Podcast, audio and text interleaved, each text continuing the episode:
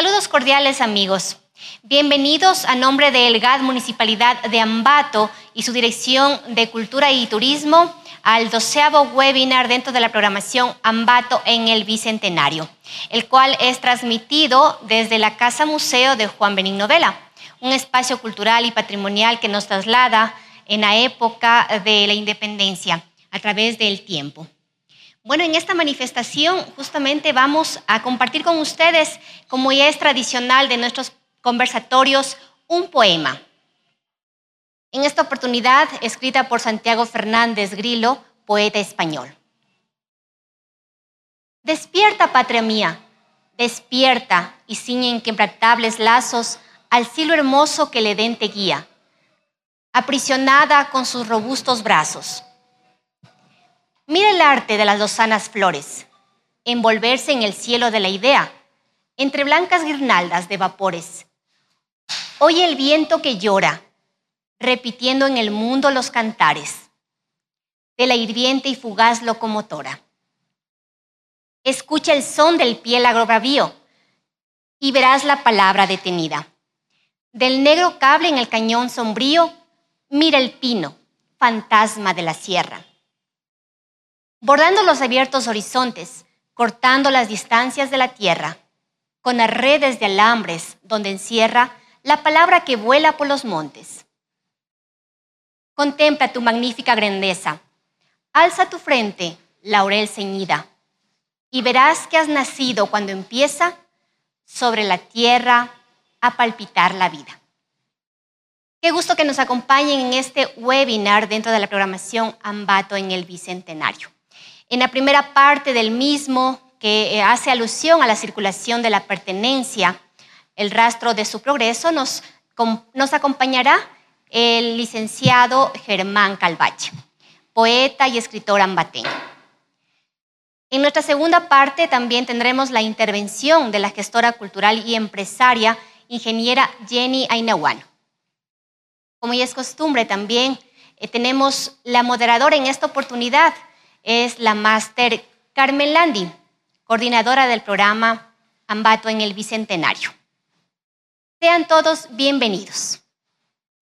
Muy buenas tardes, eh, reciban un cordial saludo para todos quienes nos están mirando en la tarde de hoy eh, a través de la fanpage Cultura Ambato y quienes eh, en adelante nos mirarán a través de YouTube, Ambato en el Bicentenario. Queremos dar un saludo también a nombre de la Municipalidad de Ambato, del alcalde Javier Altamirano y de su Departamento de Cultura a través del doctor Jaime Camacho quienes han hecho posible y han apoyado este proyecto Ambato en el Bicentenario. En el día de hoy estamos eh, acudiendo a la visita de, con la visita de dos importantes personajes con los que vamos hoy a dialogar sobre el rastro del progreso. ¿Qué ha pasado con Ambato? ¿Qué es Ambato hoy a través de su identidad? En los webinares anteriores eh, hemos conversado sobre el poder de la identidad, que los tres, las tres identidades que, más eh, sobresalen en nuestra ciudad, la cuna de los tres Juanes, eh, Ambato Cosmopolita y la Ambato Tierra de las Flores y las Frutas.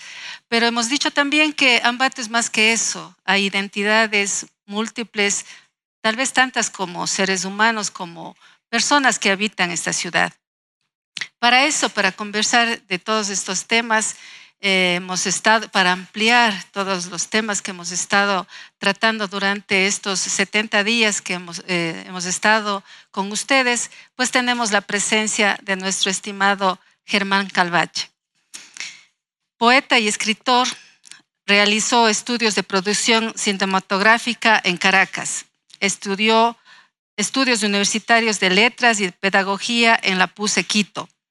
Periodista en varios medios editorialista de Diario Hoy de Quito, fundador y director del canal de TV Unimax, fundador de varias pequeñas industrias productoras de alimentos, último presidente de la Casa de la Cultura de Tunguragua, presidente de la productora cinematográfica Cineática Films de Quito, primer coordinador provincial de la Comisión Nacional Anticorrupción.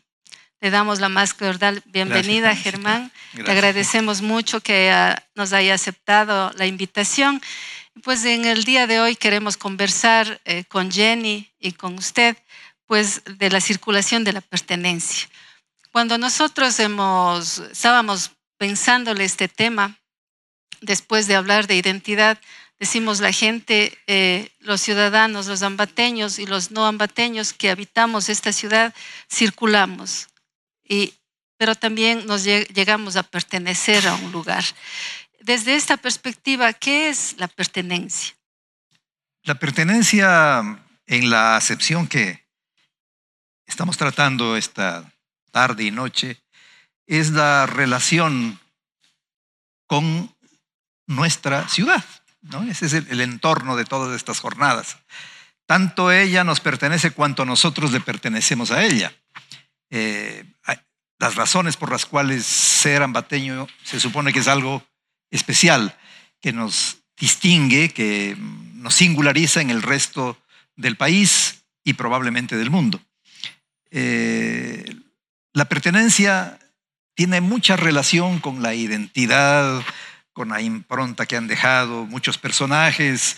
eh, es decir, es un término grande, es como un cajón desastre en el que van a, a caer muchos conceptos. Lo importante es si realmente nos sentimos ambateños y si el ambato nos, nos pertenece y le pertenecemos, cuáles son esas raíces, cuáles son esos rasgos, cuáles son esas razones por las cuales esto ocurre.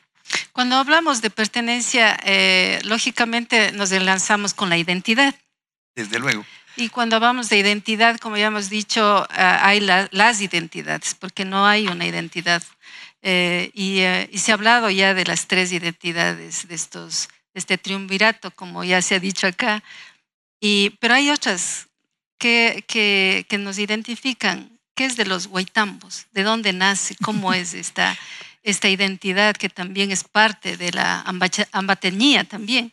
La, la ambateñía, que era un término intelectual que no caló sino entre los intelectuales, es decir, en una absoluta minoría. ¿no? Pero el término guaitambo, que también se ha desgastado un poco ahora, eh, corresponde a la vocación frutícola que tiene esta ciudad. No solo la provincia, sino particularmente la ciudad en la que se, en esta ciudad se producen más de 70 variedades de frutas, tanto importadas de Europa, del Medio Oriente, de la lejana China, cuanto frutas propias, ¿no? como los chamburos, los babacos, los higachos, los capulíes, que son tan deliciosos, en fin. Eh, en- nosotros tenemos una tradición frutícola muy grande. En el siglo XVIII, como se habrá dicho aquí ya antes, se empezaron a construir las más grandes acequias. ¿Quiénes las construyeron? Pues la, la mano de obra campesina indígena, ¿no? Que claro que fue iniciativa de quienes habían sido por algunas razones y a lo mejor por la eh, deferencia de algunos reyes españoles, dueños de tierras que antes fueron de, del pueblo indígena. Eh, y eso le permitió a, este, a esta ciudad el disponer de un acopio muy, muy, muy grande de, de- frutas, como no hay en otras ciudades del país. Si bien es cierto que, por ejemplo, en Ibarra hay algo, en Cuenca también, eh, en Riobamba en una parte sí hay igualmente, pero aquí es una eclosión por el clima, ya los analistas de, de estos eh, detalles, de, estos, de estas particularidades de Ambato, han señalado que se eh, mm, eh, que, aquí convergen una serie de factores absolutamente positivos para la creación de la fruticultura. Unido a eso, a la iniciativa de dos eh, personajes importantes, Emilio Krauski y Enrique Fissó, eh, europeos ambos que vinieron, trayendo de allá todo su conocimiento sobre la producción frutícola y aquí cayó en buena tierra ese conocimiento. Fruto de eso tuvimos una producción gigantesca, entre las cuales se destacó este, este durazno, ¿no? Eh, que se abre, el, el- abridor, que se llama en otras partes, tiene otros nombres en Europa, pero aquí se lo denominó guaitambo. Y con ese nombre se ha conocido tradicionalmente a los zambateños. Si es que el nombre se le puso acá, ¿qué significa? Realmente no, no sé, no, no lo conozco. etimología. No me dio tiempo usted para poder buscar más y encontrar el significado de. Ya, pero es una palabra como muy... Es pro- muy, no es, debe ser, eh, si no es quichua, es panzaleo, ¿no? que fueron las dos fuentes, o puruá, las tres fuentes, digamos, en que se ha basado nuestra cultura tradicional. Claro, sí, así es. Eh, y cuando hablamos de, de, esta tierra de frutas, de flores, eh, eh, estamos hablando de los guaitambos, ahora este, este nombre de guaitambos que se ha ido perdiendo, ¿por qué cree que está sucediendo esto? Bueno, los huertos están en retirada. Yo recuerdo cuando era niño, nosotros salíamos del Liceo Montalvo a Ficoa y era toda llena de huertos. Íbamos a una palabra que no existe en otra ciudad del país, a claudiar, es decir, a coger claudias. ¿no? Eh, eran, eh, todo ese sector de Ficoa y los guachis eran llenos de frutales. La gente vivía de eso. Casi, casi no habían frutas importadas. Creo que en Guayaquil sí, pero acá en Ambato no. Entonces, el, el, asunto es que esto se ha ido perdiendo. ¿Por qué? Porque eh, los gobiernos sucesivos han descuidado a, los, a nuestros horticultores, no, no, les han ayudado. Han tenido que luchar solos, han tenido que levantarse a las 3, 4 de la mañana a podar sus huertos, a fumigarlos, y luego para vender es, muy, muy barato lo que, se, lo que les ofrecen. Entonces, ciertas oligarquías de Guayaquil, eh, son los, los, reyes, son los que manejan la importación de frutas. Y ellos son los que hacen circular y venden. No solo frutas, también ahora ajo, cebollas, ¿no? Y han perjudicado la producción local. Por ejemplo, en, en, en Pilahuín, en Chibuleo, se producía antes todo el ajo para el país. Ahora ya creo que no hay. Es un proceso eh, de involución del desarrollo frutícola y agrícola de la provincia y de Ambato en Tungurahua, pero debido a factores absolutamente externos. Y entonces nos podríamos, eh, eh, podríamos decir que Guaitambos eh, ya nos queda el nombre. Nos va quedando el nombre, hay pocos ya. Hay, poco, hay pocos ya. Hay pocos guaitambos sí, en frutas y los guaitambos ciudadanos. Los guaitambos ciudadanos, bueno, existen algunos todavía ¿no? que se aceptan como tal, es la mayoría. No le disgusta al ambateño que le digan guaitambo. Justo eso. ¿no? El ambateño está muy contento, muy conforme.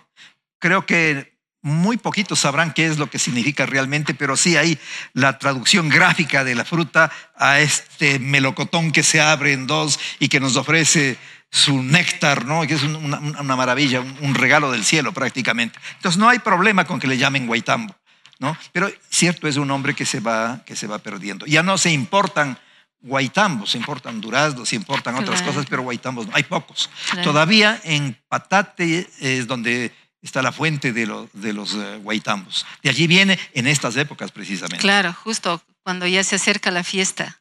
Sí, cuando se acerca la fiesta, ¿no? Claro. Viene este, fruto tan, tan sabroso, tan delicado, tan perfumado. Es un nombre muy, muy adecuado para el esfuerzo, el trabajo y la dedicación de los uh, horticultores zambateños. Y otra de las identidades que está siempre también eh, en la memoria, está fluctuando en el ambiente que a veces parecería que no, no nos gusta la tierra de los fenicios. Bueno, eh, este nombre yo lo escuché siendo muy pequeño también. En los ambateños somos fenicios, se decía, ¿no?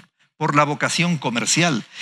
La circunstancia que tuvieron los fenicios originales antes del nacimiento de Cristo, muchos siglos antes, es que se encontraban en el centro de una encrucijada.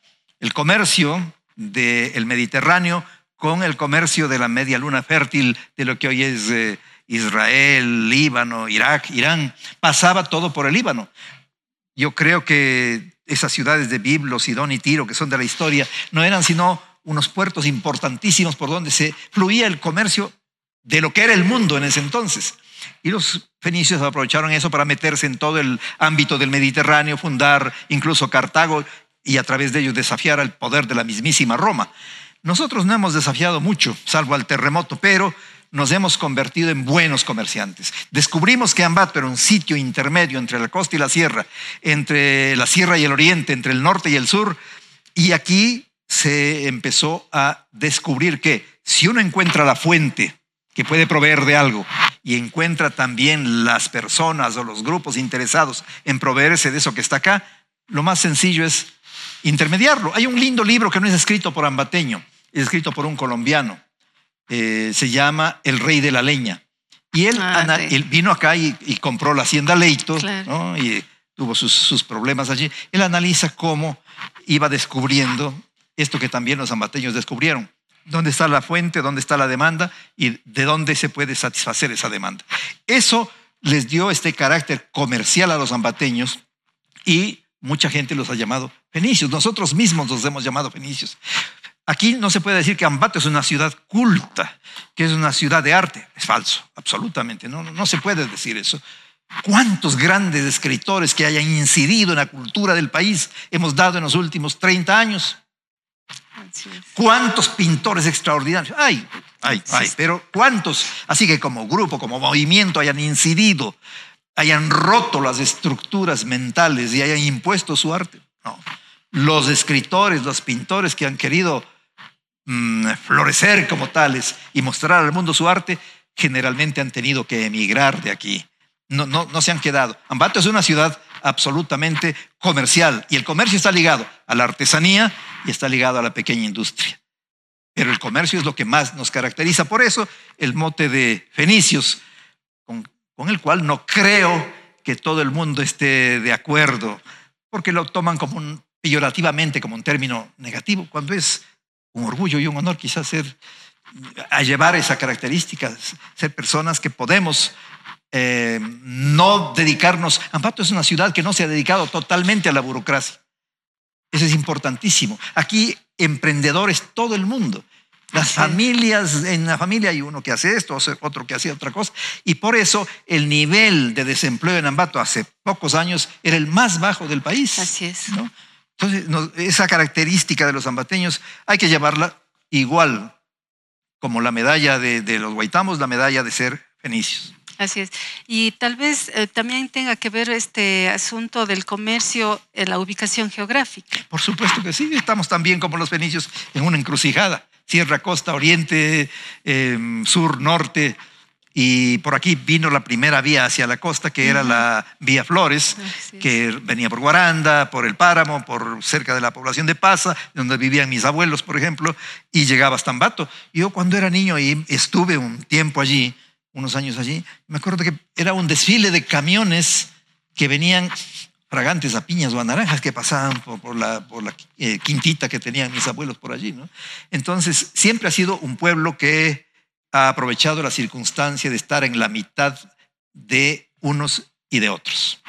Y una cosa que eh, llama la atención, por, eh, especialmente me ha llamado la atención es también eh, la tradicional, eh, hablando de, identidades también, del chocolate ambateño. ¿De dónde viene esa...? Del mismo hecho de que estábamos en contacto permanente con, con la costa. Eh, en la costa se producía el, mejor chocolate del mundo, ya lo sabíamos desde, desde ese entonces y en el pueblo de Huachi hubo una circunstancia, eso no se ha estudiado muy bien, no sé si Pedro Reino lo ha investigado algún otro historiador. Ocurre que mm, en las eh, campañas de la independencia vinieron soldados ingleses. Sabemos el interés que tenía Inglaterra en ayudar a Bolívar, ¿no? darle la mano. Y vinieron muchos soldados ingleses, como llegaron a Guayaquil. ¿no? Eh, los antecesores del grupo Supermaxi son enviados por los reyes ingleses para que ayuden a combatir a Simón Bolívar. Eh, aquí en el caso nuestro se perdió una de las batallas de Huachi y los pobres ingleses que estaban en un batallón tuvieron que desaparecer porque si no los realistas los mataban y se escondieron en muchas casas del lugar. En Huachi hasta hace pocos años se podía ver gente de ojos azules y muy colorados como, como los irlandeses. Parece que se mezclaron allí, trajeron ya algunas eh, eh, de las mm, de los deleitosos platillos de la gastronomía eh, europea e inglesa también, y encontraron que el chocolate estaba a la mano, que el cacao estaba a la mano. Yo pienso, supongo que por ahí se debe haber fincado en Huachi esta actividad tan interesante, tan rica, tan perfumada también. Claro, y tuvo que ver también el ferrocarril. Desde luego, es que la vía de Flores y el ferrocarril pasaban por Ambato. Claro. Y cambiaron la vida de, las ciudades. Cambiaron la vida de las ciudades. El ferrocarril cambió la, vida de las ciudades. Lamentablemente no podrá volver a ser así, por más que se haga un tren de lo mejor, porque ya ahora la velocidad eh, del mundo moderno no puede resistir, no puede requerir de un ferrocarril lento como el nuestro, con tantos obstáculos y problemas para llegar a la costa. En todo caso, nos trajo algunas, em, algunos elementos que también ya han ido adhiriéndose a nosotros y formando parte de nuestra identidad. Claro. Y, coméntenos, usted que ha estado en muchos ámbitos, ha estado dentro de la cultura, eh, ha estado también dentro de la, de la industria. Coméntenos la industria, cómo se mueve aquí en Ambato. ¿Hay industria, no hay industria? ¿Es más comercio? ¿Cómo está ese? Industrialmente no somos nada, no contamos. Cuenca sí, por ejemplo, ¿no? Eh, pero Ambato no, no, no cuenta. Aquí hay una gran industria que es plasticaucho.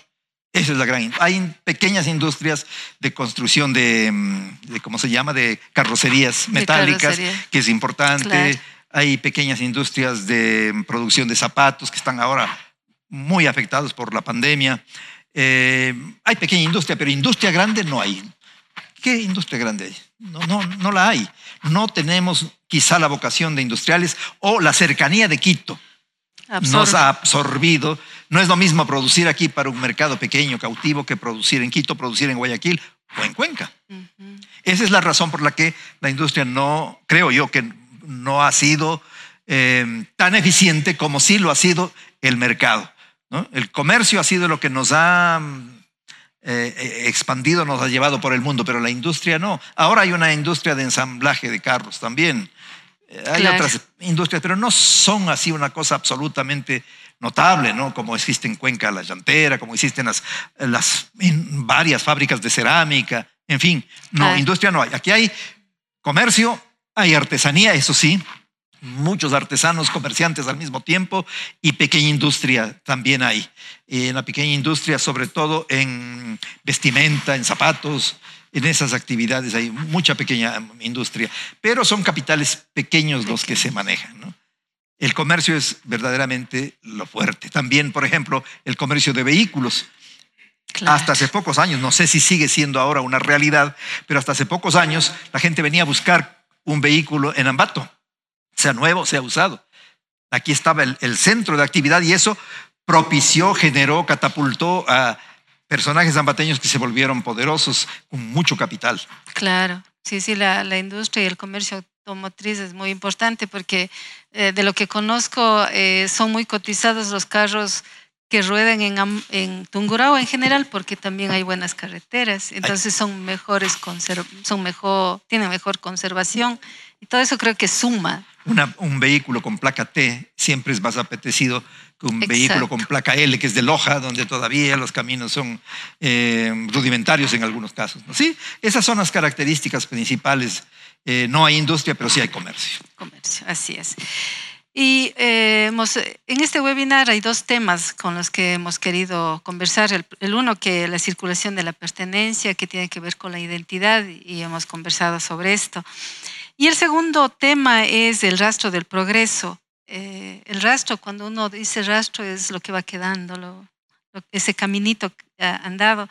Y, y, uno, y, nos hemos hecho la pregunta, ¿no? Eh, ¿Por qué los ambateños eh, se quedan? ¿Por qué se van?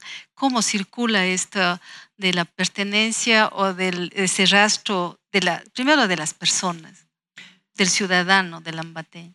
El lambateño siempre ha sido buen caminante, buen explorador, ¿no? Mm, no importa que un hermano haya tenido un buen almacén, pero el, hermano más pequeño dijo, no, yo, voy a conocer el mundo. Ambateños circulando en el mundo hay eh, desde hace tiempos muchísimos. Yo escribí por ahí que en Plainfield, y estuve presente alguna vez, eh, parecía haber llegado a Ambato. Sastrería Ramos, pan de pincho, fritada, estamos, estamos en Ambato, ¿no? Y era en el estado de Nueva Jersey, la ciudad de Plainfield, donde hay gran cantidad de, de ambateños. Eh, y lo mismo pasa en otras ciudades del, del, mundo. Esto sí se ha perdido un poco, porque antes habían colonias ambateñas. En Los Ángeles hay una colonia grande que incluso se disputan dos directivas, ¿no? los auténticos y los originales. Pero en definitiva son los mismos ambateños, ¿no? que han ido llevando no solo los deseos de encontrar progreso en otra parte, sino también han ido llevando estas, estas raíces de nuestra identidad, estos rasgos, y han dejado esta estela en donde han ido, ¿no? Como los cometas, ¿no? Que por aquí pasó un ambateño, por aquí dejó eh, alguna, un pedazo de identidad, por ejemplo, en la música. Si usted está en Plainfield, puede escuchar alguna Ambato Tierra de Flores, por ejemplo. Entonces, eh, sí han circulado bastante, la gente ha salido, ha ido. Yo en, el, texto le puse dos anécdotas que escuché de labios de sus protagonistas. ¿no? El uno era un embajador con quien tomábamos café con Mario Cobo en Quito, en un restaurante, y contó esto del, eh, del que él se llevó su automóvil desde Quito, era un hombre poderoso de Quito, cordobés o algo así, y eh, puso placa ecuatoriana al auto y se empezó a dar las vueltas por el Arco del Triunfo y los Campos Elíseos y se daba vueltas. Y él decía, aquí ha de haber algún ecuatoriano, tiene que saludarme algún ecuatoriano.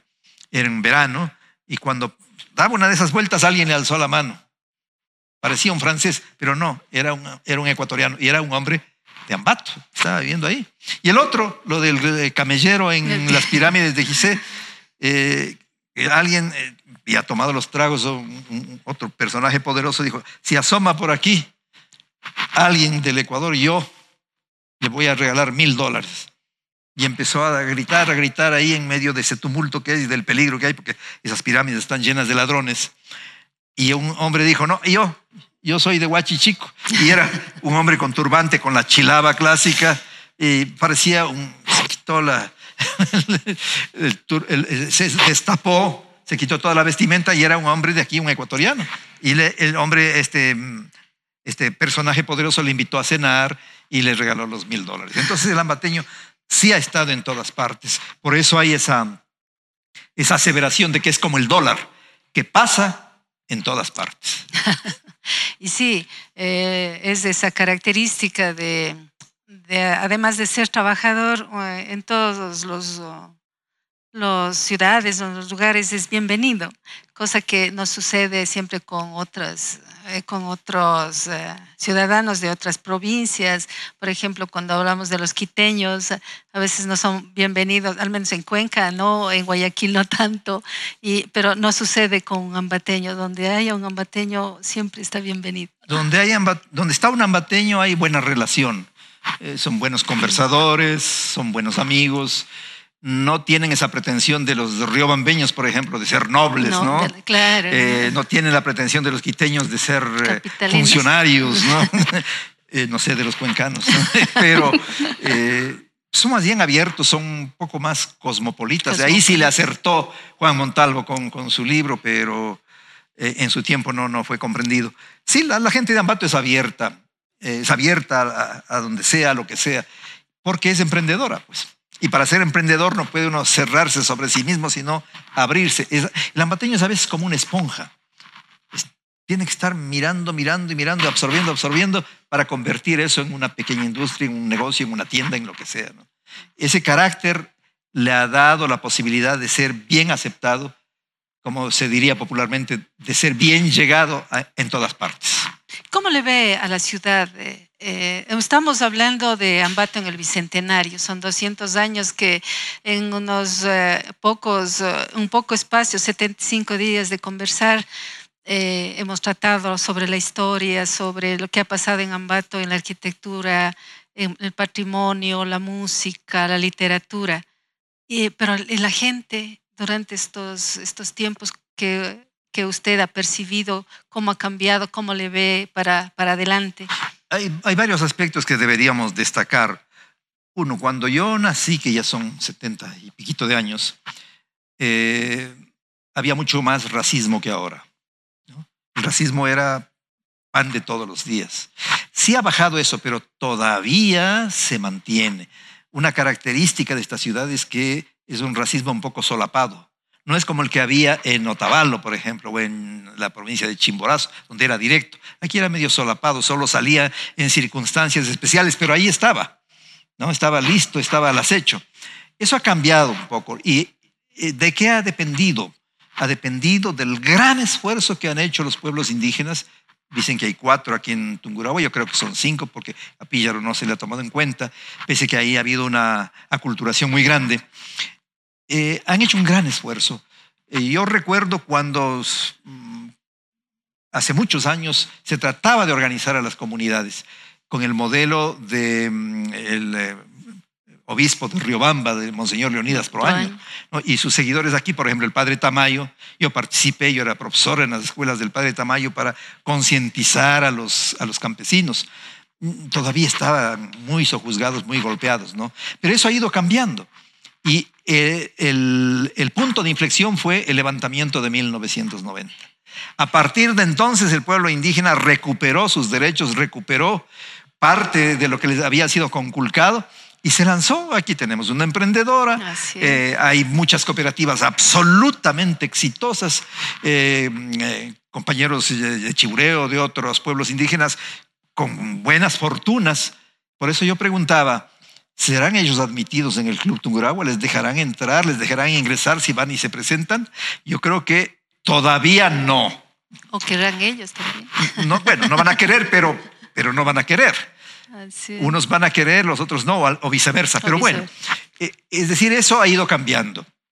Y hay que aspirar que en mucho más corto tiempo vaya modificándose esta falsa visión de querer homogenizar todo, de que el pueblo mestizo es el que impone la cultura, el que impone las leyes, el que impone las modas, el que impone el buen gusto, que no siempre ha sido así. El, el pueblo indígena ha emergido con una fuerza grande ha emergido con una fuerza eh, que le permite acceder a todos los lugares. Hay empresarios, hay políticos, hay profesionales de primer orden, ¿no es cierto? Entonces, ese es uno de los factores que ha cambiado mucho en, en, en Ambato. Ese es un factor importantísimo y habrá que tomar en cuenta a todo el pueblo indígena para el futuro de Ambato. No se concibe un Ambato sin la participación total y absoluta del pueblo indígena. Ese factor es importante, Carmencita. Otro de los aspectos es que em, el ambateño ha debido aceptarse a sí mismo, aceptarse como el ambateño del centro de la ciudad, por lo menos, para decirlo de algún modo, aceptarse como mestizo que somos, ¿no? Porque antes eran blancos e indios, y lo cual no era absolutamente cierto. Eh, un libro que marcó una etapa importantísima aquí fue el de Fernando Jurado Novoa, pues. Sancho Hacho. No sé si usted lo ha visto, lo ha leído. El Sancho Hacho demuestra que tanto Juan Montalvo, Juan León Mera y un montón de patricios de, de Ambato descienden del cacique Sancho Hacho. E, ese libro fue escondido. Ese libro, cuando alguien alguno intelectual de los grupos de poder aquí en Tungurahua lo descubrieron, pues lo mandaron a comprar y lo desaparecieron, porque está ahí, yo lo leí, entonces es cierto. Eh, con Fernando Jurado Novoa nos une una muy buena amistad, conversamos, no lo he visto después de la pandemia, eh, por la pandemia algún tiempo, pero una vez me dijo, a ver, tú eres calvache, ¿sí? Eh, a ver, tus, ah, tus, lejanísimos antepasados son de, de Almería, digo, sí pero sé que vinieron unos a Machachi, que vinieron solo hombres, ¿no? Y después ya asomamos nosotros acá en, en, Pasa. Dice, sí, por un lado puede ser descendiente de ahí, de esos que vinieron de Machachi, y que de esos hombres que vinieron a Machachi y que se multiplicaron misteriosamente. Pero por otro lado eres descendiente del, cacique Ayo de Pasa, porque todos los notables paseños son descendientes del cacique Ayo. Bueno, vamos a conversar sobre esto, pero ya no se pudo dar. Eso ha cambiado eh, y tiene que seguir cambiando aquí, porque eh, la gente tiene que aceptar, primero, que es mestiza en su gran mayoría, y luego que eso no es tan importante, que el concepto de raza es un concepto superado hace enorme cantidad de tiempo, que ahora son otros los conceptos que importan. Creo que la situación está cambiando, lentamente, pero está cambiando. Interesante y bueno, es una conversación tan, tan dulce que estamos teniendo con Germán eh, que vamos a continuar, eh, pero le vamos a dar un paso a Sandra que tiene algo que decirnos. Gracias, Carmita. Qué interesante. Bueno, este primer conversatorio, bueno, la primera parte del webinar justamente la circulación de la pertenencia. Y bueno, tenemos también que agradecer a nuestros amigos que están acompañándonos en nuestras redes sociales a través de la fanpage Cultura Ambato. Y bueno, estamos aquí prestos para eh, dar también a, conocer sus inquietudes. Eh, Maritza Robalino nos dice muy bien que estamos, felicitaciones a seguir cultivando el arte. Eh, también nos escribe Laura Calvache, dice muy interesante el tema. Felicitaciones a los organizadores y a Germán eh, Calvache también, excelente.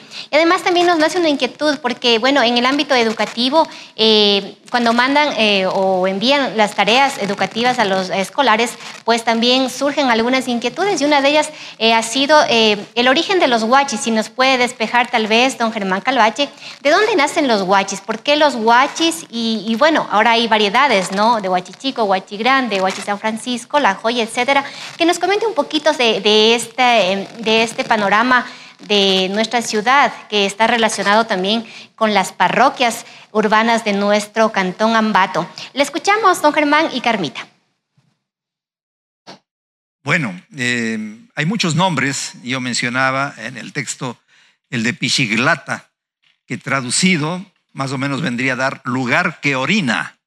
¿No? porque pishi es orinar y lata es lugar. ¿no? Entonces, hay muchos nombres que provienen de nuestras culturas ancestrales y entiendo que Huachi es uno de ellos.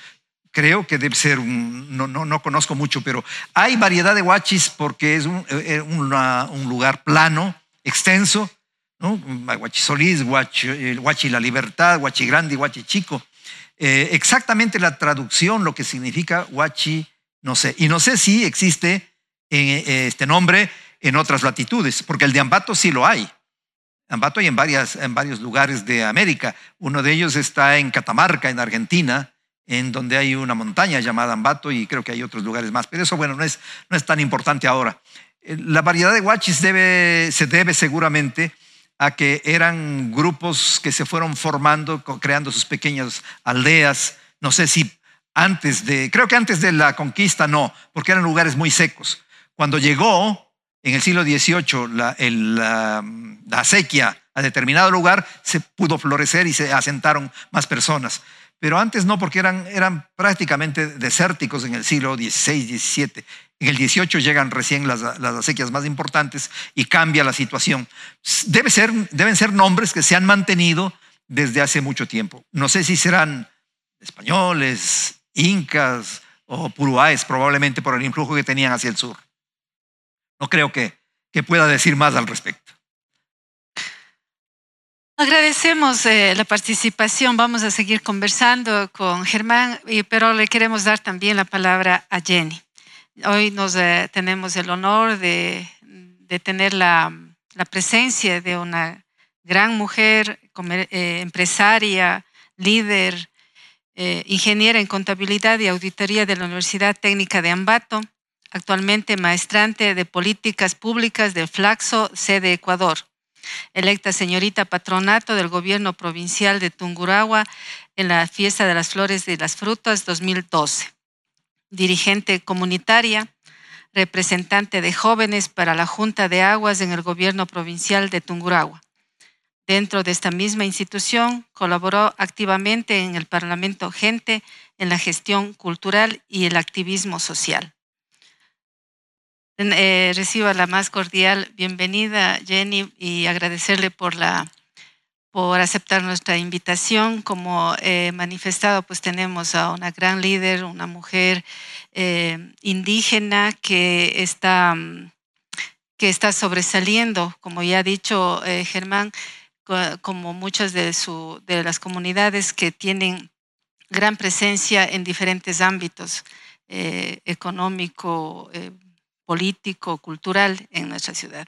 La primera pregunta que a mí me, me, nace después de conversar sobre las identidades ambateñas es los pueblos indígenas se, se les llega este, estas identidades. ¿Cómo sienten ustedes estas identidades sobre las que se ha estado hablando? Eh, Ayituta, Ayituta Shugnapaita Chasquipaichi, eh, buenas noches. Eh, primeramente, agradecer al municipio de Ambato por la invitación y al Departamento de Cultura y, por supuesto, a todo el equipo técnico que está haciendo posible estos webinars.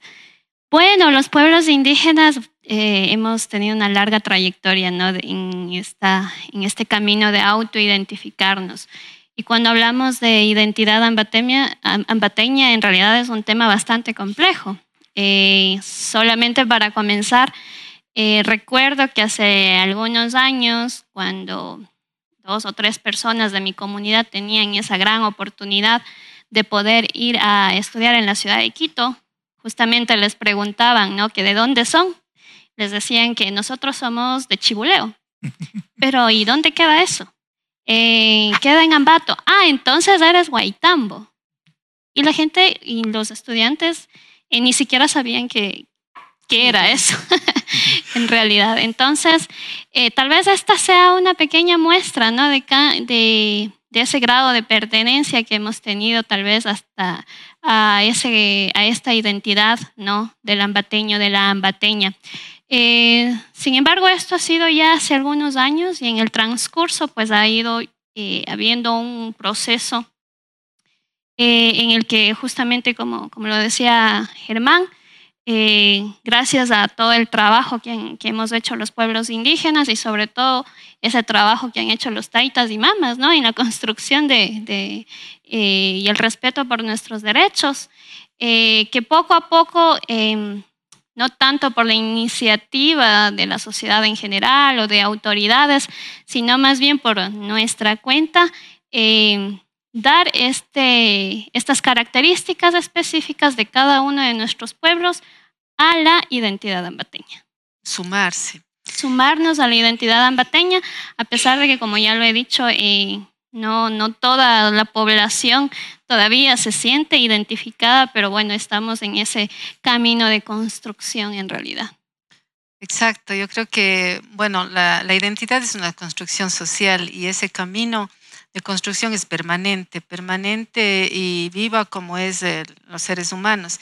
En ese sentido, eh, a mí me nace la, me salta la pregunta, eh, Aquí en, Ambato, sobre todo en el cantón Ambato, tenemos tres eh, comunidades eh, indígenas sobresalientes que están dentro de la, de, la lista más importante de comunidades del país, que los Quizapincha, tenemos eh, los, los Chibuleo y los...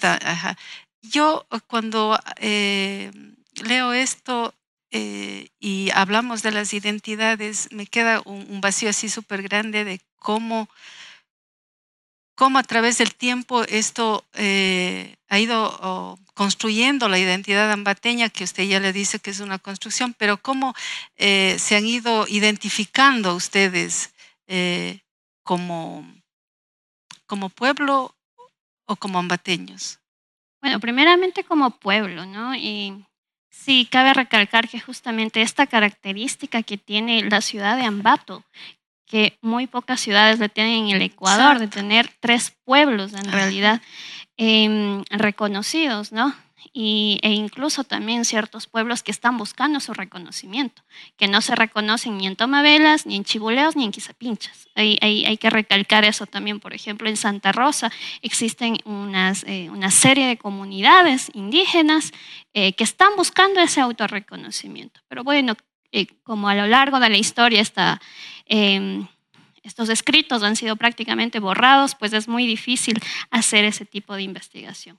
Pero bueno, eh, retomando justamente esta identidad eh, de estos pueblos nuestros, eh, sí, ha sido una construcción justamente comunitaria, ¿no? Comunitaria de autoidentificarnos, primero, bueno, como indígenas, luego si somos chivoleos o si somos de Pilahuín o si somos de Quizapincha, sobre todo porque a lo largo de este proceso para mucha eh, de nuestra población eh, ha sido tal vez eh, más fácil dejar su vestimenta, dejar su tierra, dejar su idioma por buscar otras oportunidades. ¿no?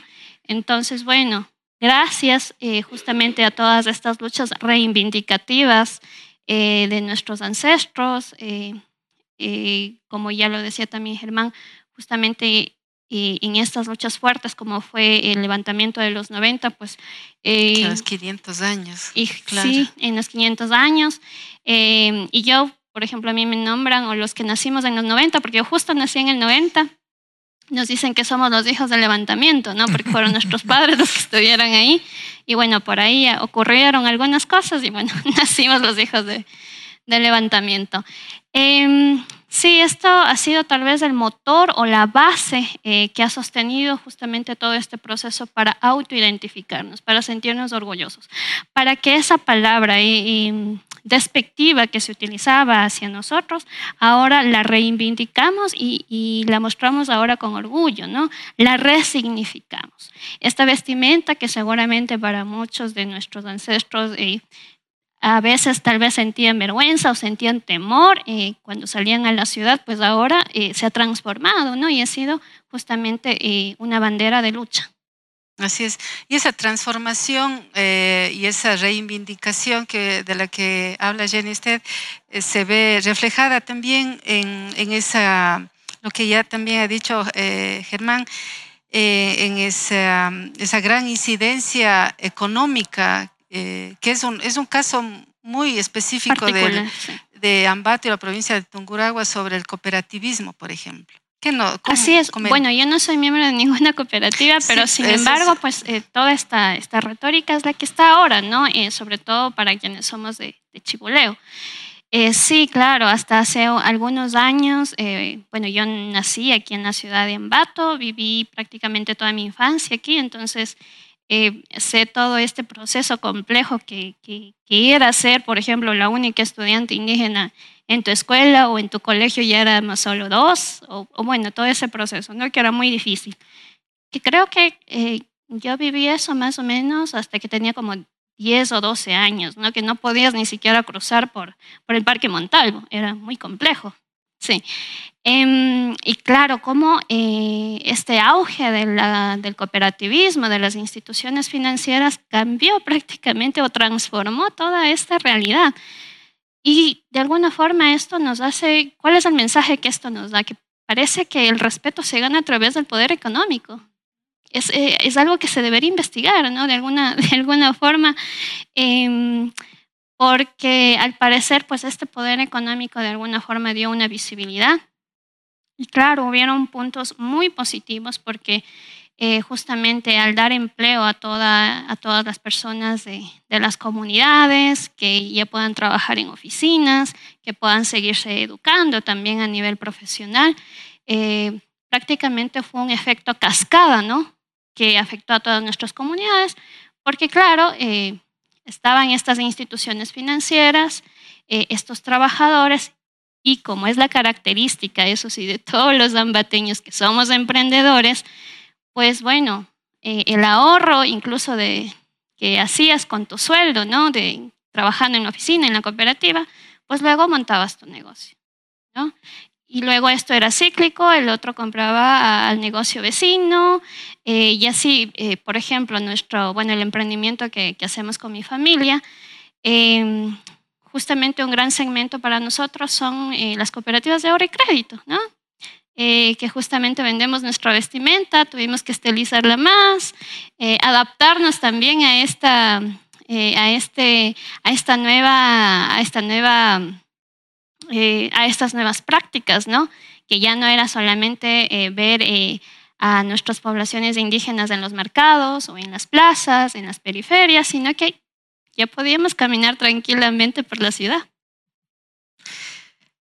una, cosa que también tengo aquí es dentro de, de mis apuntes, sabiendo que dentro de nuestro sistema patriarcal dual, el hecho de que usted es mujer, es indígena, cómo las luchas de reivindicación eh, y las luchas por la igualdad de oportunidades eh, usted ha, percibido o percibe dentro de, del sector indígena en, la, en, la, en Ambato específicamente. Sí, claro. Bueno, eh, creo que en la actualidad estos temas son algo que, que se están hablando mucho. en el Ecuador también y bueno, en Ambato se está tratando.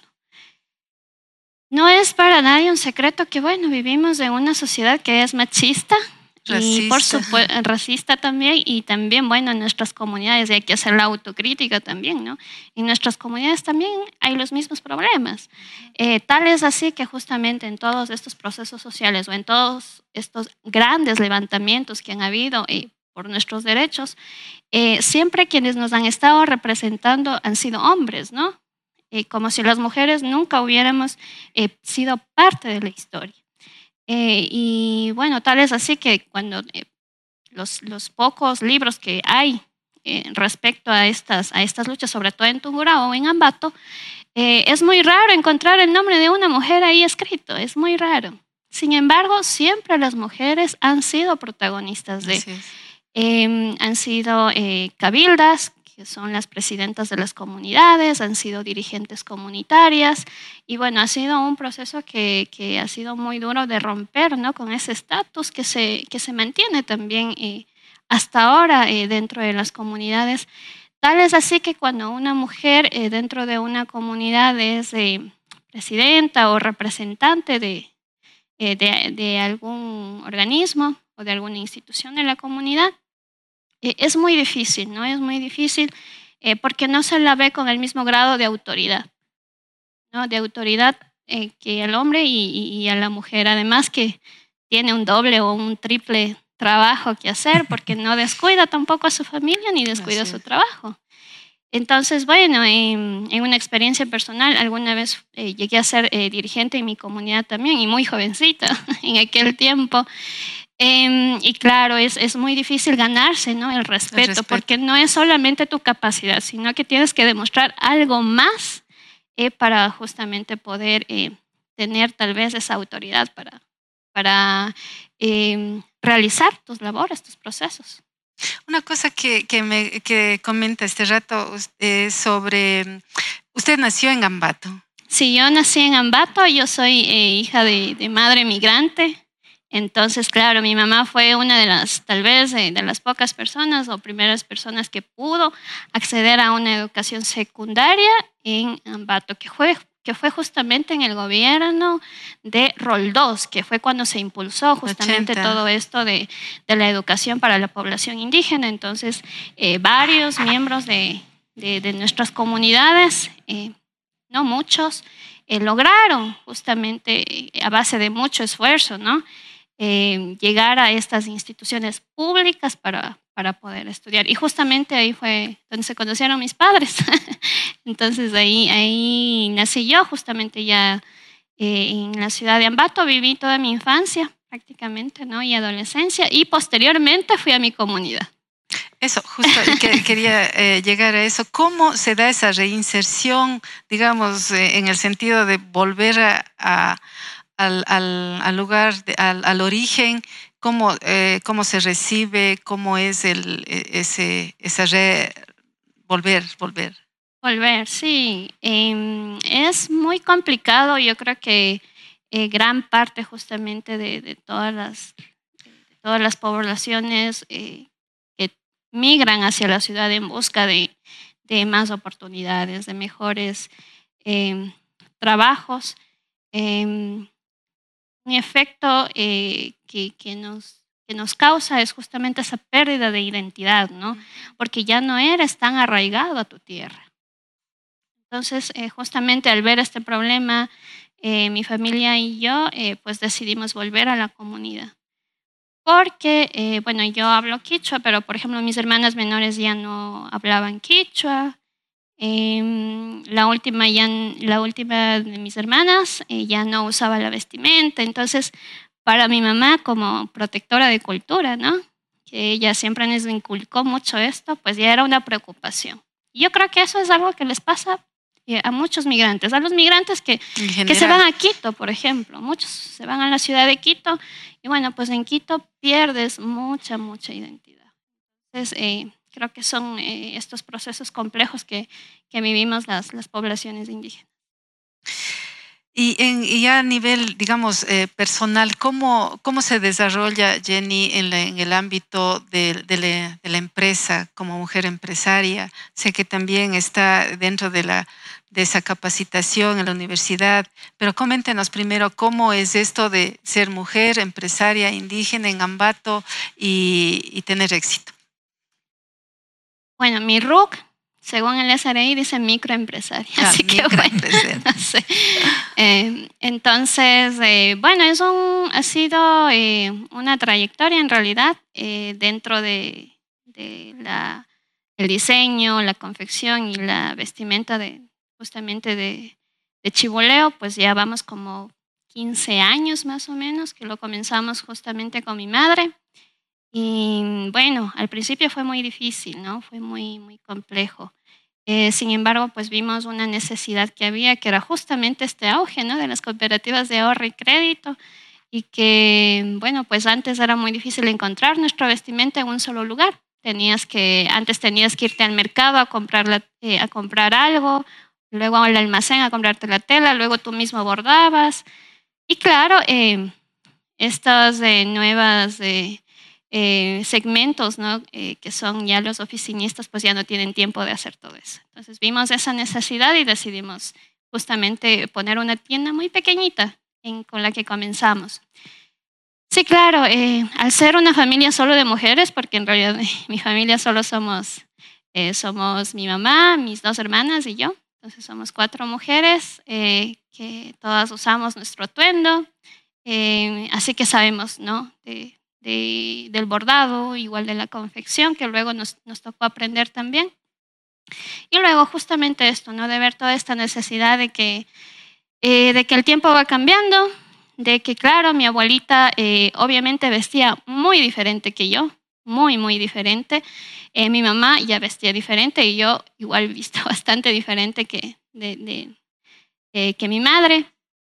Pero sin embargo, eh, siempre haciendo esta, esta investigación o esta conciencia también eh, de que a pesar de que vivimos en un mundo globalizado, eh, a pesar de que somos una ciudad comercial y de que nosotros también nos dedicamos al comercio, mantener esos rasgos identitarios, estos rasgos característicos de tu cultura es muy importante para nosotros. Y es por eso que nosotros, por ejemplo, no hemos eh, perdido el bordado a mano. ¿no? El bordado a mano lo hizo mi abuela, lo hizo mi madre, lo hacen las mujeres en la comunidad hasta ahora, em, eh, con ciertos colores, con eh, colores que te identifican de qué pueblo eres, ¿no? ciertos símbolos también que te identifican. Y claro, durante el proceso también hubo muchas críticas, hubo prueba-error también, hay que reconocerlo.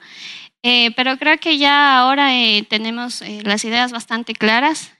queremos seguir innovando, queremos seguir trabajando, em, pero también queremos seguir impulsando la identidad nuestra, la identidad de Chiboleo y también otros, de otros pueblos. Eh, cuando hablamos, eh, cuando habla eh, de, diseño, de todo este, este emprendimiento, yo le he dicho empresaria porque me comentaba que, su, negocio al que está dedicado, el bordado, por ejemplo, para el bordado de las blusas, eh, da trabajo a muchas eh, familias eh, porque esto es una cosa manual y todo eso. Entonces, hay, si bien usted en su almacén puede tener cuatro cinco, no sé, empleados, pero genera una serie de, de, movimiento económico a través de la producción de cada una de estas prendas. Sí, es, es importante justamente este punto porque es toda una cadena de valor, ¿no? Eh, nosotros también tenemos proveedores, las mujeres de las comunidades nos ayudan con sus bordados, eh, tenemos a las personas que nos ayudan también con parte de la confección, el diseño también lo hacemos nosotros. Eh, igual tenemos otra clase de, proveedores también, pero sí, qué importante es que justamente nosotras como mujeres también podamos ayudar a otras mujeres a que también puedan trabajar Ah, y muchas veces eh, nos ha pasado que hemos tenido también eh, eh, empleadas o trabajadoras que luego se han ido a poner sus negocios. Y nosotros hemos sido, sido muy comprensivas también, ¿no? Porque entendemos que todos queremos superarnos. y lo importante también es que hayamos generado esas buenas relaciones. Claro, así es. Y cuando ustedes están ah, generando todo este movimiento de moda inclusive, porque eh, la vestimenta, como usted dice, va cambiando, va evolucionando según también los tiempos, ¿no? Eh, el, mercado sigue siendo el sector mujeres y hombres indígenas o sí se va apropiando también eh, los mestizos, como decía Germán, van apropiándose de, esa, de, esos, de esos significados, porque todo, eh, la, vestimenta tiene muchos significados. Bueno, antes de responder a esta pregunta, podría ser un antecedente que sería muy bueno investigarlo también. Eh, que justamente en este auge de las cooperativas en, este, en esta moda, entre comillas, podríamos decir, eh, de nuestra vestimenta, eh, ahora ya no somos solo los chiboleos los que utilizamos nuestra vestimenta, sino también otras poblaciones cercanas, otras poblaciones que ya no usaban su vestimenta, que ya estaban con ropa de civil, como decimos nosotras, y ahora la adoptaron. Eh, claro, es obviamente algo que se tiene que investigar, ¿no? Porque seguramente pertenecen a algún pueblo o, pertenecen a, tienen también una identidad ya previa, pero bueno, adaptaron justamente o adoptaron justamente esta, esta vestimenta nuestra. Y bueno, eh, no sé si en el sector mestizo, eh, nosotros tenemos clientes ¿sí? que vienen a comprar artesanía y claro, hemos tenido clientes también eh, que han venido a comprar nuestra vestimenta, eh, quieren comprarla, tal vez quieren hacerse fotos. No se la ponen todos los días, pero eh, me parece que también es, es, un valor ¿no? que le dan esas personas a esta vestimenta.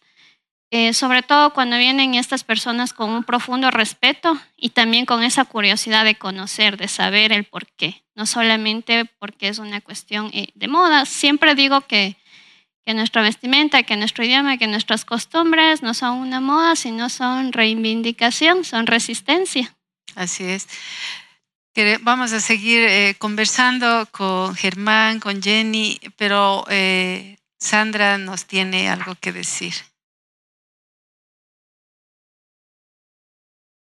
Claro que sí, Carmita, y bueno, a nuestros invitados, felicitarles porque a través de redes sociales nos llegan esas felicitaciones. Vamos justamente a recalcar eh, qué es lo que nos dicen. Carlos Francisco nos dice, muy interesante, esto es para uno de los expositores, ¿de dónde viene el gusto por la camosería? Ya tiene una, una pregunta. Eh, también Jessie se hace presente y dice, muy bien, Jenny. Eh, Cris Pombosa también eh, dice excelentes exponentes, saludos amigos. Eh, también Freddy Cerón, felicidades, excelente programa. Eh, también siguen conectados nuestros amigos también de la cultura y del arte. Entonces, les mencionamos que estamos en este nuevo webinar, el doceavo webinar de la circulación de la pertenencia. Les agradecemos mucho por estar acompañándonos en esta oportunidad.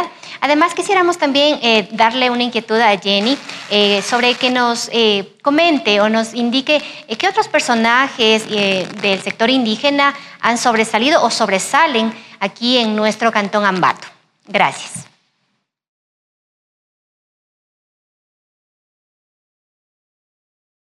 Jenny, le damos la palabra. Conmigo.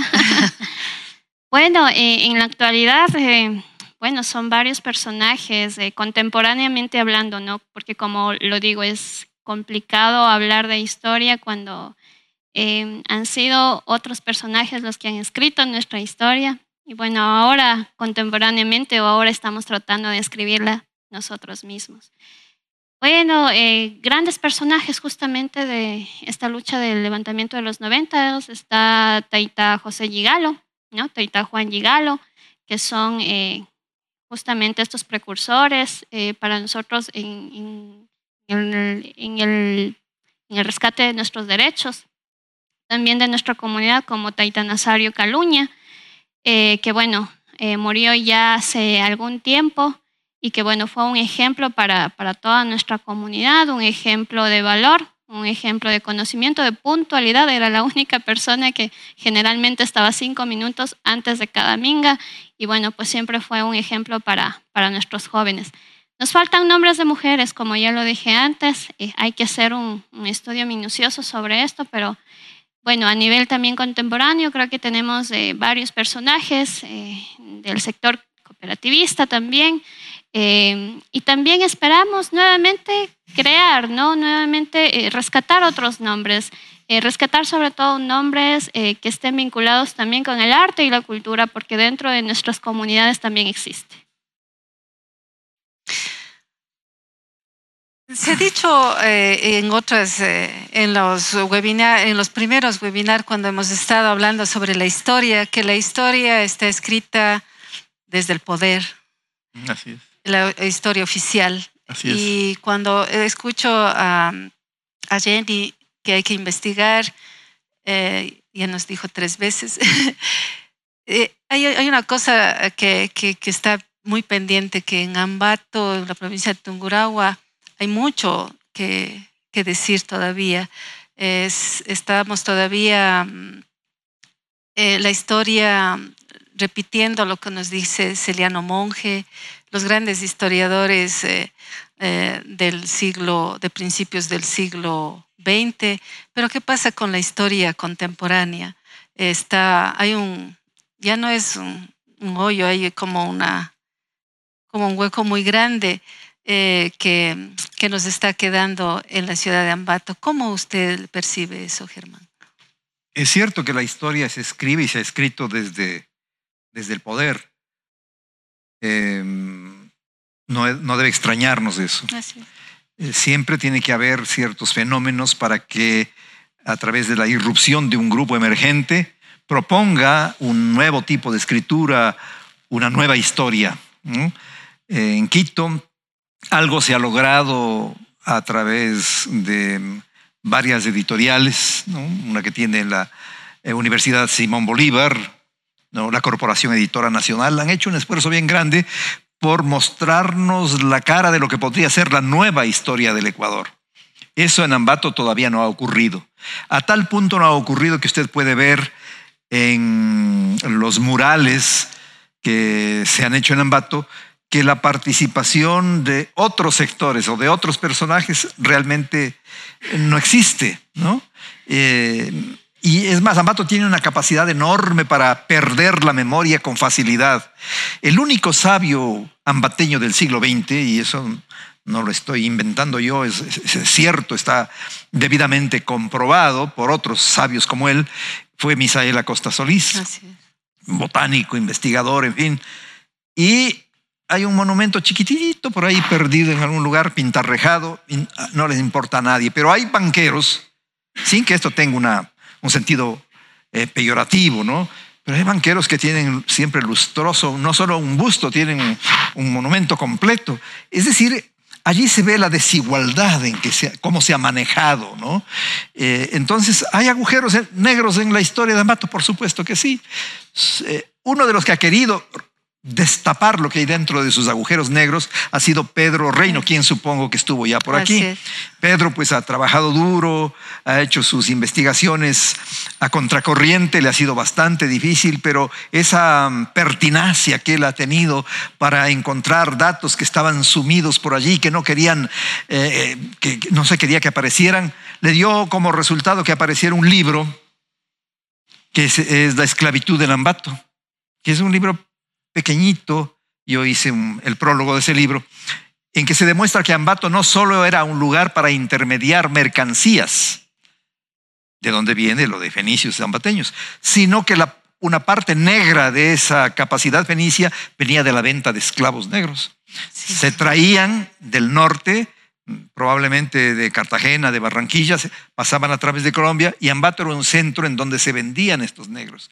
Y Pedro recoge de documentos antiguos, es un paleógrafo, y encuentra que se vendían, eh, dice que vendía una negrita como costal de huesos, quiere decir que ya estaba muy, muy flaquita, ¿no?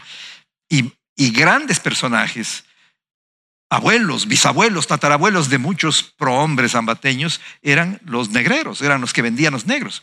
Por eso es que estaba esta parte de la historia oculta, sepultada, no querían que apareciera, como no querían leer al Sancho Hacho. Todo eso al ambateño le incomodaba, ¿no? Si le elogiaban su capacidad de emprendimiento, sí, pero si le recordaban algunas raíces que podían eh, ese emprendimiento tocar con cosas negras, no, no quería recordarlas. Esa historia está por escribirse. Eh, yo conozco de cerca, lamento la muerte de algunos de los personajes principales de las comunidades indígenas que abrieron este, este camino largo, este camino difícil, eh, y otros están vivos como Taita José, eh, Todos ellos han aportado, pero hace falta un verdadero trabajo de investigación para descubrir no solo las cosas negativas, porque pueden haber cosas buenas también, ¿no? Y ese trabajo no se ha propuesto. ¿A quién le corresponde? Es muy difícil que usted, que yo, que Jenny nos pongamos a, buscar eso a estas alturas de la vida, pero las universidades, por favor, las universidades en Ambato nos quedan debiendo, no han hecho un verdadero trabajo de investigación. Han graduado por centenares, por miles a los profesionales, pero no han hecho investigación. En muchos aspectos, probablemente en, algunas ciencias sí, pero en este aspecto sociohistórico, cultural, no hay mayor cosa. Les ha quedado grande a las universidades este desafío. Así que el hoyo negro está ahí y ojalá puedan responderlo oportunamente. Usted, Jenny, como mujer intelectual, además que está dentro de la, de la cátedra ¿Cómo, cómo eh, y, la, y, la, historia si está debiendo, eh, como, como dice aquí Germán en este hoyo negro de la historia, eh, los pueblos indígenas es aún más?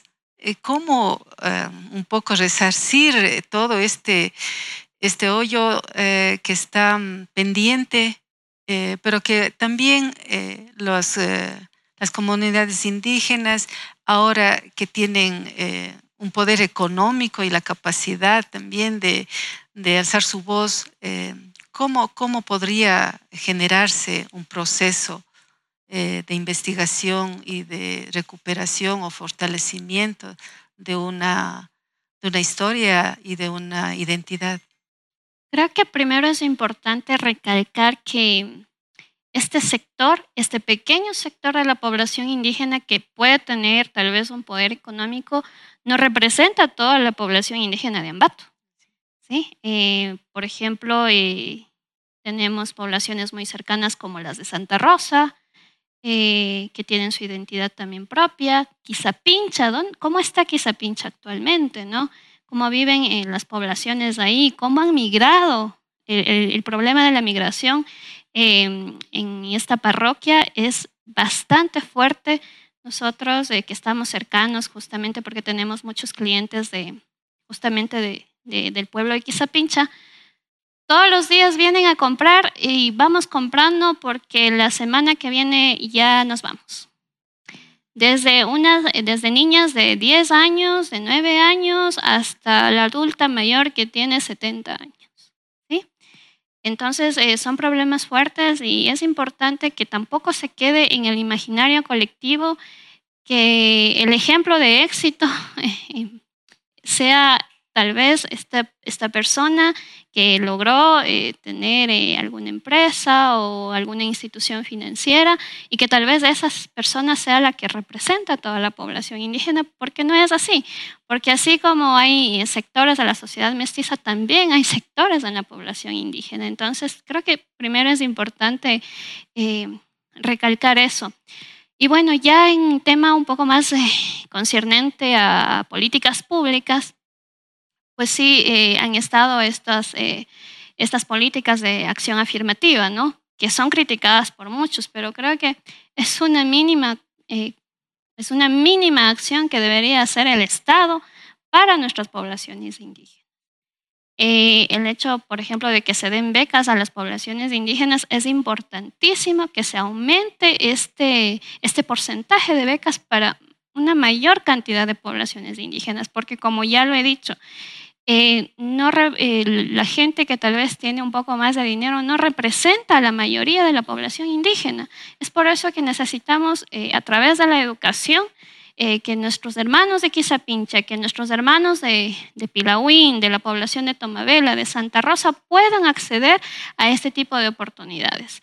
Y bueno, em, creo que en, la construcción de esto es, muy importante también todos estos procesos políticos que estamos teniendo ahora, ¿no? No olvidarnos eh, de que las poblaciones indígenas, muchas ni siquiera tenemos agua potable, ¿no? Hasta ahora. Eh, todavía eh, nosotros estamos con el agua entubada, tenemos agua tres veces a la semana. Entonces son realidades que a veces este símbolo de éxito de, del indígena modelo queremos tapar otros problemas más profundos que tenemos dentro de nuestras comunidades. Muy bien, estamos... Um, queremos, tenemos que ir avanzando en este diálogo, en esta conversación y hacernos una pregunta que ha sido una de las eh, que hemos realizado en todos los webinars y eh, ¿por qué cree que es importante celebrar el bicentenario o no? O no celebrar, porque hemos hablado, eh, bueno, ahora se ha puesto en, el tapete la celebración de la fiesta de las flores y las frutas. estamos en pandemia y, ahora estamos ejecutando todo este proceso de una no fiesta, pero sí una celebración. Hasta, eh, eh, ¿Por qué celebrarlo? ¿Cómo celebrarlo? ¿Y de qué sirve celebrar? Yo creo que es importante que se celebre, ¿no? Estos criterios que antes se tenían de abominar unas cosas por defender otras ya no funcionan. Hay que celebrarlo porque de todas maneras la independencia, sea como haya sido, eh, representa un, un, hecho histórico importante en el desarrollo de, nuestro, de, nuestra ciudad y de nuestro país. La forma es lo que interesa. ¿Cómo celebrarlo? Si hacemos eh, bailes y contratamos 20 orquestas para celebrar el Bicentenario, pues vamos a desperdiciar el dinero como hacen muchos municipios en el país. Esto que está haciendo usted aquí con el equipo de, compañeros es muy importante porque queda una memoria de, de, lo que piensa la gente, y, se va a descubrir que no todos pensamos igual, que unos dirán que no hay que celebrar el bicentenario porque representa solo a un estrato social o a ciertas élites. Otros dirán, ni siquiera pensarán eso, sino que dirán que es lo más normal celebrarlo porque es normal. En todo caso, eso no, interesa tanto, sino que podamos eh, democráticamente expresar nuestra opinión. Alguien decía con mucho acierto, eh, lo interesante es que si usted tiene una opinión y yo tengo otra, Jenny tiene una opinión distinta, lo válido es que respetemos la posibilidad de expresarnos. Pueda que digamos tonterías y media. Es posible que alguien diga cosas que no, no son, que no tienen pies ni cabeza, pero nadie nos quita el derecho de expresarnos. Y este bicentenario es un pretexto para expresarnos. Miren, no estaríamos hablando si no hubiera ocurrido el bicentenario. Y esto puede poner en evidencia sobre el tapete algunas, eh, algunos aspectos de nuestra realidad que necesitan conversarse más, discutirse más, confrontarse más para hacerle avanzar a la ciudad. La ciudad que no, que no, no tiene mucho tiempo, que no tiene muchas, eh, muchos genes para dedicarse a estas labores de pensamiento, de reflexión, que sí los tiene para, para el comercio, para el negocio, para el cooperativismo como rama del mismo negocio, eh, tiene que hacer un alto, tiene que frenarse un poco y decir, a ver, por acá también voy. Yo he entrado a algunas casas de personajes de la ciudad de mucho dinero donde no hay absolutamente ni un solo libro. Eso también es, ese también es el otro rostro de Ambato. Somos muy buenos para el comercio, pero cero para otras cosas. Y así no podemos avanzar porque de todas maneras, hay, generando un pensamiento como lo están haciendo ustedes en este momento, se podrían hacer muchas otras cosas parecidas.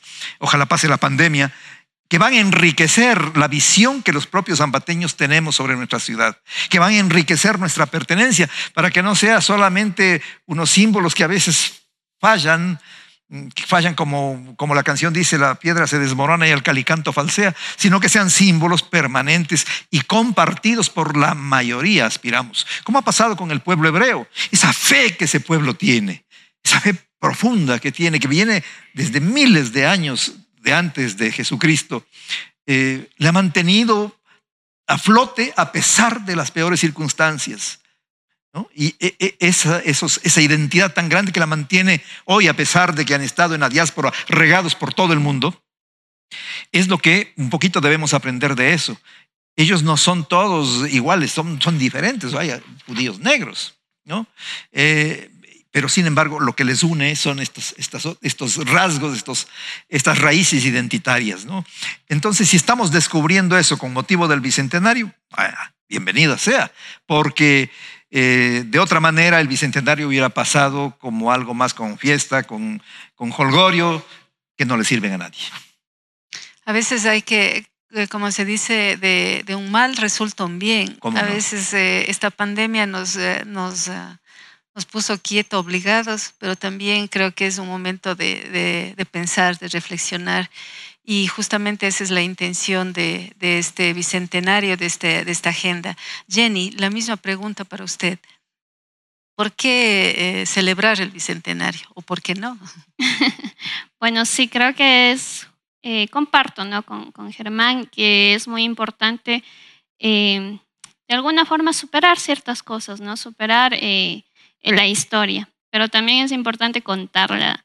Es importante contar la verdadera historia o la historia que no nos han querido contar. Es importante justamente leer sobre aquello eh, y sí, bienvenido sea también este tipo de espacios que se han generado, no solamente en el hecho de querer eh, romantizar el bicentenario o romantizar esta identidad ambateña, sino también justamente lo que hemos estado conversando, ¿no? problematizar sobre cosas, poner en el tapete o en la mesa ciertos temas que nos incomodan, que preferimos hacernos de la vista gorda, preferimos no hablar cuando se trata de racismo o de clasismo o de ciertas cosas, ¿no?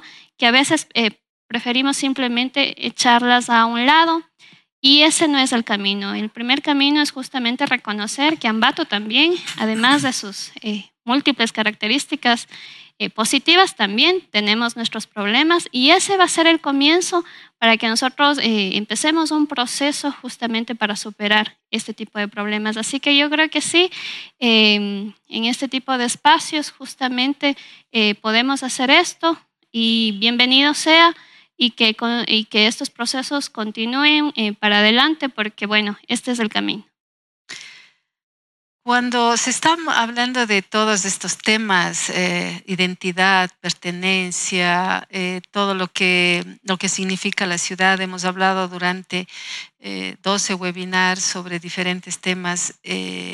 hay muchas personas que han seguido este, este pequeño... Um, digamos, digo pequeño porque eh, se ha compilado, se ha hecho como una pastillita, porque de cada uno de, de estas eh, intervenciones, de estos conversatorios, saldrían investigaciones y hay mucho tema, como dice, mucha tela eh, por cortar, como dice Jenny. Em, se debería ser como solo un impulso, como un, un empujoncito para que, que se reflexione, que se ponga en tapete cosas que no, no queremos, ¿no? Como dice muy acertadamente Jenny, nos incomoda. Es la tierra de los tres Juanes, es la tierra de la cultura, es que si somos todo eso, pues eh, cómo lo estamos afrontando en el presente, porque la historia es, eh, es importante eh, contarla, pero para que nos funcione en el presente, no para vivir en la memoria. Entonces, eh, todas esas reflexiones nosotros queremos traerlas acá, le hemos, hemos conversado durante algunos, algunos webinars. Y si es que dentro del tema que estamos, hemos tratado, que se quiere, quiere alguien profundizar, ¿usted qué libro eh, le sugeriría? ¿Sobre Ambato? Sobre Ambato, sobre identidad, sobre Bueno, no, no hay mucho. No, no hay mucho. ¿no? lectura obligatoria, Ambato, la provincia de Tungurahua en 1928, que eh, fue reeditado por la universidad hace poco tiempo. Eh, el libro rojo de Ambato.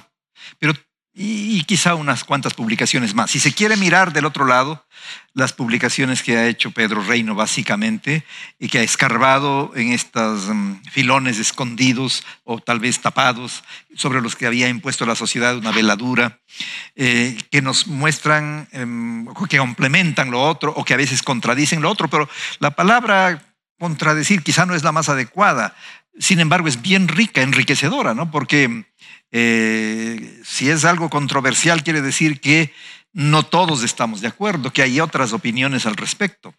Y eso es lo que ha pasado con la historia. Lamentablemente, si pusiésemos en una balanza la historia oficial y lo que han investigado personas de buena voluntad, va a pesar más lo que han hecho los, los historiadores oficiales. De lo otro hay muy poco, pero hay que seguir trabajando, hay que seguir investigando y como dije antes, eh, Pueden ser las mismas universidades que hay tantas ahora aquí, las cooperativas indígenas. Eh, y le cuento una anécdota ahora que se me ocurre.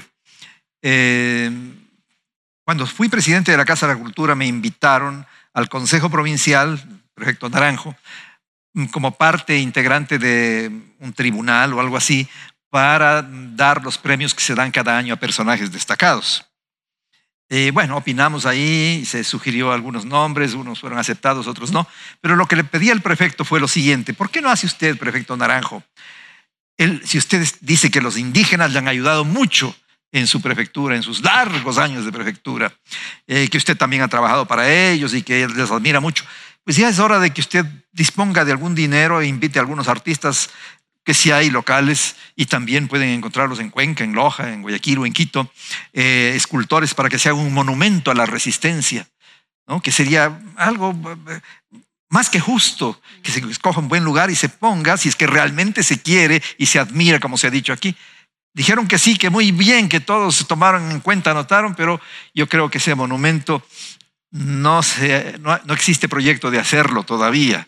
Eh, y ese es un problema, ese, es un problema grave porque eh, tomar a lo indígena como una postal, ¿no? Eh, esto mismo de que se hizo en el gobierno anterior de mm, la interculturalidad, que es algo extraordinariamente bueno en el mundo entero, que surge de la alteridad creada por los judíos después de lo de Auschwitz y del holocausto eh, esta interculturalidad y el espacio, entendida esta como el espacio en el que se pueden encontrar, conversar sin, sin perder, solamente ganando diversos sectores de la sociedad, eh, hay que hacer la realidad, es un, es un desafío que tenemos todos, básicamente las autoridades.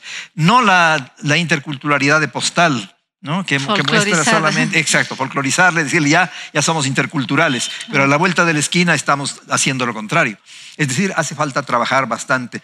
La historia tiene también una deuda y esa deuda tendrán que pagar los nuevos historiadores en base a una profunda investigación. No hay muchos documentos, la mayoría han sido quemados, borrados, desaparecidos, pero hay alguien que investigar. Y hay un pueblo vivo, pueblo indígena, el pueblo negro también, en donde corresponde a las provincias que les quepa esto, en donde se pueden investigar rasgos, rastros muy interesantes para llegar a darle a este país la identidad que quizá tenga y que merece. Jenny, igual la misma pregunta. Eh, ah, se ha hablado sobre temas importantes y, queda mucho por, conversar sobre eh, esta interculturalidad, sobre la cómo los pueblos indígenas eh, también son parte del proceso de desarrollo local de, Ambato. Y, sobre estos temas que hemos conversado, eh, ¿cuál, qué, sugiere usted una bibliografía, un libro que, usted dice, ahí ese le va, le va a ser un punto clave como para que eh, estos temas se vayan enriqueciendo? Bueno, algo que cuenta, tal vez algo contemporáneo, extraño, ¿no? Bueno, yo hasta ahora no, he podido leer o conocer de algún libro que, que, cuente nuestra historia de este proceso, sobre todo en la actualidad.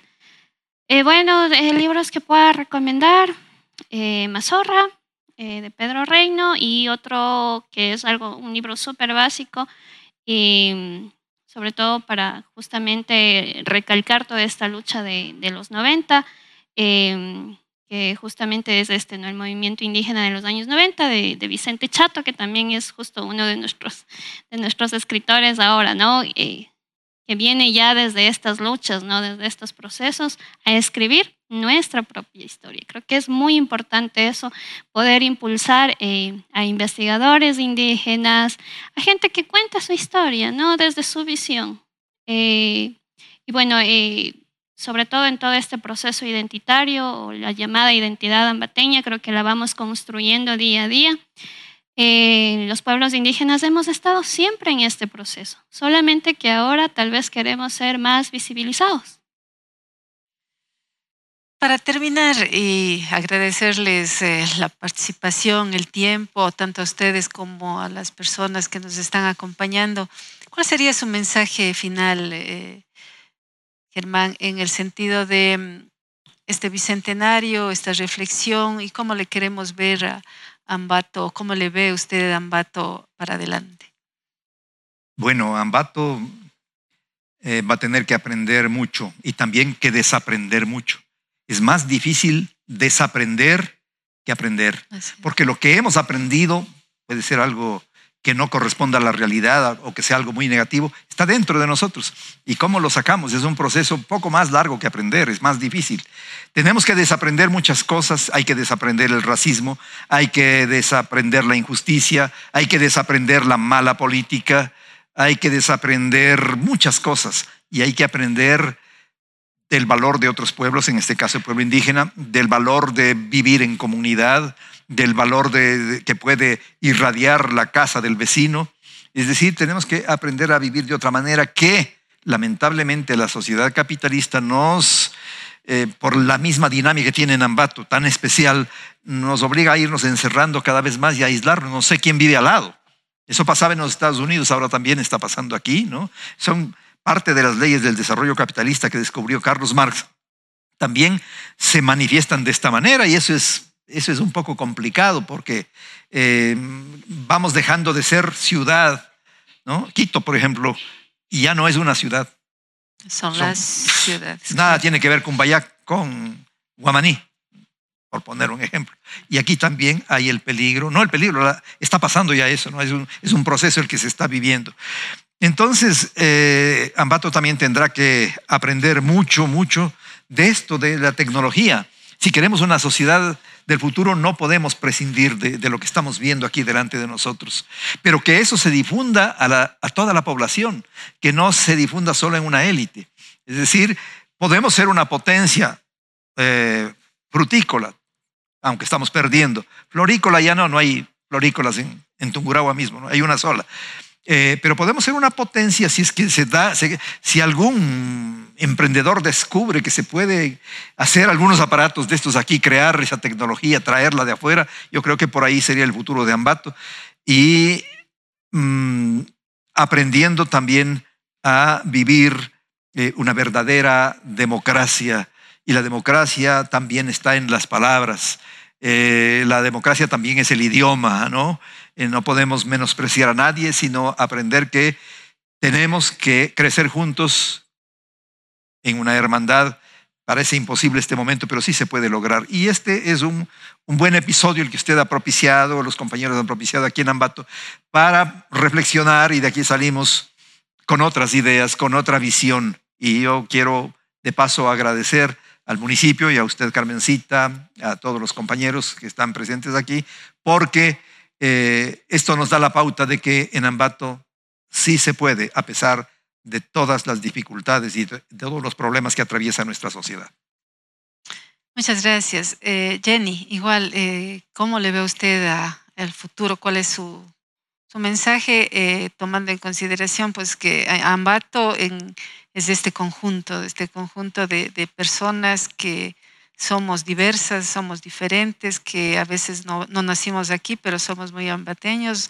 Usted nació aquí, pero va a su, a su comunidad, pero todos hacemos la ciudad. ¿Cómo le ve de aquí para adelante?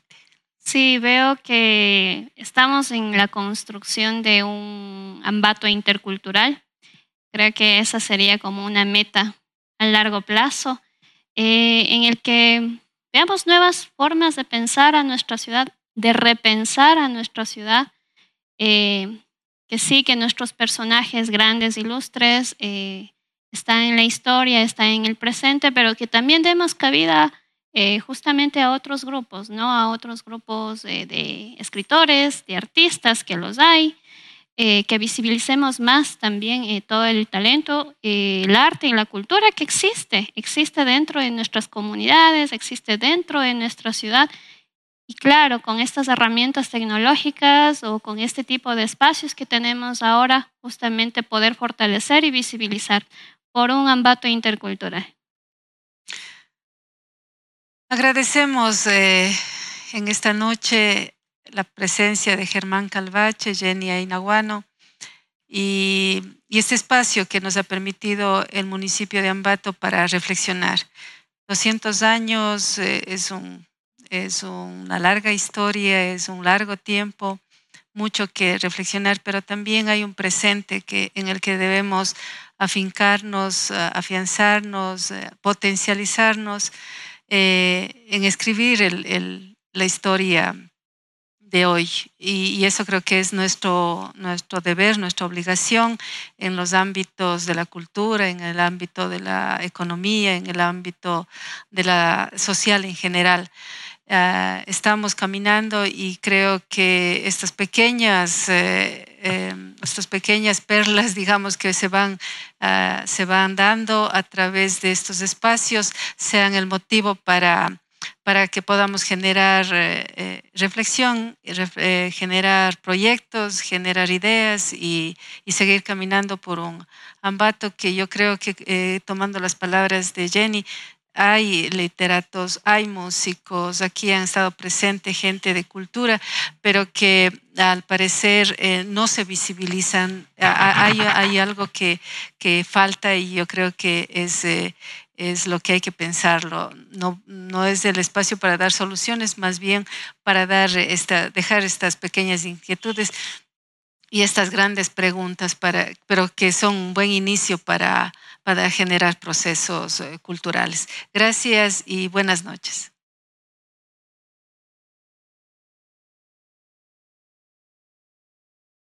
Gracias Carmita, gracias a nuestros ponentes, pues interesantes conceptos, interesante exposición de cada uno de ellos y esperamos que esto se quede grabado en la memoria colectiva, como ya han dicho eh, nuestros invitados. Y también no queremos despedirnos antes eh, sin agradecerles a todos nuestros eh, amigos y amigas que se han conectado y se siguen conectando con nuestra señal a través de la fanpage Ambato. Pues aquí saludamos a Mercy Muñoz, también a Fernando Cerón, Iván Mayorga dice gracias por compartir, excelente. También Daniel Bonilla, excelente temática. Eh, va mostrando la necesidad de mirarnos profundamente como ambateños, de buscar mucha más información para construirnos. Eh, felicita también a los ponentes. Y también a Galo Chávez, saludos para Germán Calvache, Alarcón, gran intelectual ambateño, siempre aprendiendo de él y felicitaciones a todo el equipo. Gracias a todos ustedes, porque esto es por y para ustedes. Pues, amable audiencia, les agradecemos nuevamente a nombre del GAD Municipalidad de Ambato, a nombre también de la Dirección de Cultura y Turismo de nuestra ciudad y pues eh, por habernos acompañado en este webinar de la circulación de la pertenencia y al rastro de su progreso. Esto es un homenaje a nuestra ciudad Ambato por los 200 años de independencia. Durante estos días eh, seguiremos ahondando más en nuestra agenda bicentenaria con otros conversatorios eh, que se relacionan con el poder de la identidad. Hablaremos en nuestro próximo encuentro sobre la ciudad eh, de la sobre la fiesta de la fruta y de las flores, la ciudad de las flores y las frutas, con la participación de destacados historiadores e investigadores todo relacionado justamente a aquello. A través de este su espacio del webinar, eh, a través en línea de nuestra página fanpage Cultura Ambato. Y también no se pierdan la oportunidad de admirar y seguirnos, seguir participando en la recolección, recopilación fotográfica, la memoria colectiva desde la luz, que tiene el objetivo de trasladarnos justamente al Ambato del ayer, su gente, la ciudad, la cultura y sus tradiciones. Todo esto enmarcado dentro del bicentenario de Ambato. Les agradecemos muchísimo por su compañía y nos vemos en un próximo encuentro. Hasta pronto.